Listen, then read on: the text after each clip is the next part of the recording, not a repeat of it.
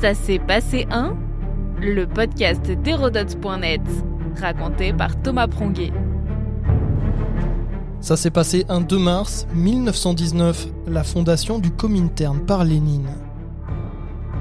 Le Comintern, l'international communiste, est créé en pleine guerre civile en Russie tsariste, un organe de propagande majeur et révolutionnaire qui va influencer le monde jusqu'à la Seconde Guerre mondiale. Il faut savoir que cette internationale communiste est la troisième. Déjà deux organisations marxistes ont été créées en 1864 puis 1889. Elles n'ont alors d'international que le nom, car seuls les délégués des partis communistes de Russie, les bolcheviks, et ceux d'Allemagne représentent une force politique réelle dans leurs pays respectifs. Le 2 mars 1919, à Moscou, tout est différent. Lénine rassemble autour de lui 54 communistes de 21 pays, un congrès qui prend le relais des deux premières internationales. Pilotée depuis Moscou, la nouvelle instance prétend réunir les partis communistes pour fonder une union mondiale des républiques socialistes des soviets. Les pays adhèrent au Comintern à travers des sections. On en dénombrera 76 au 7e congrès en 1935. L'international est donc l'organe suprême, l'état-major de tous les partis.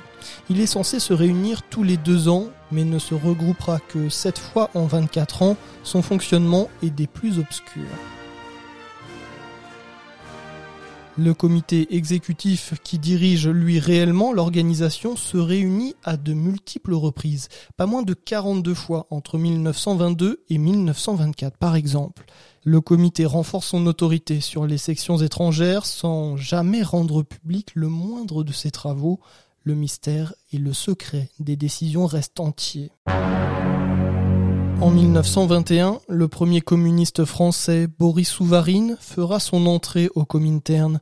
En échange, le comité envoie auprès de ses sections nationales des délégués aux pouvoirs étendus et dont les activités sont tenues secrètes, là aussi des autres militants.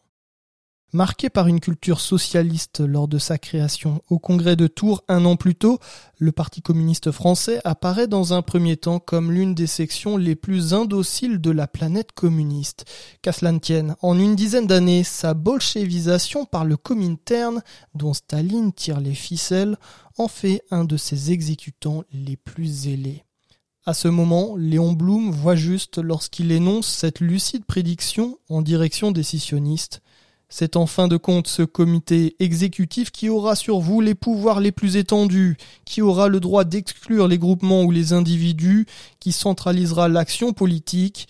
Il aura dans chaque pays un bureau à lui qui lui sera exclusivement rattaché.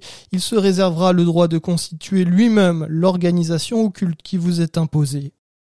Ainsi, dans les années 20, une puissante toile d'araignée se tisse partout en Europe depuis le Kremlin. Elle impose sa mainmise par l'enchevêtrement de ses liens, de ses hommes de l'ombre. Moscou est informé de tout ce qui se passe à la tête du PCF et des autres partis. Les dirigeants soviétiques n'hésitent pas à monter les politiques locaux les uns contre les autres afin de mieux contrôler justement les partis et les assujettir à la politique voulue par l'URSS. Le but n'est autre que de servir les intérêts de l'URSS et ne parler que d'une seule et même voix en Europe. En ce sens, les revirements stratégiques sont nombreux.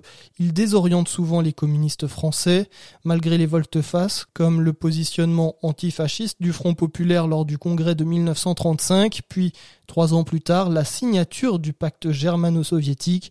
Maurice Torres, à la tête du PCF, rend compte de ses axes politiques à sa base électorale. Un casse-tête parfois, pour expliquer les décisions de Moscou, au point que certains adhérents français rendent leur carte au lendemain de l'entente Hitler-Staline en 1939. Il n'empêche, en une vingtaine d'années, le Comintern s'est érigé en une redoutable machine à former, diriger et épurer les partis communistes, dont le PCF.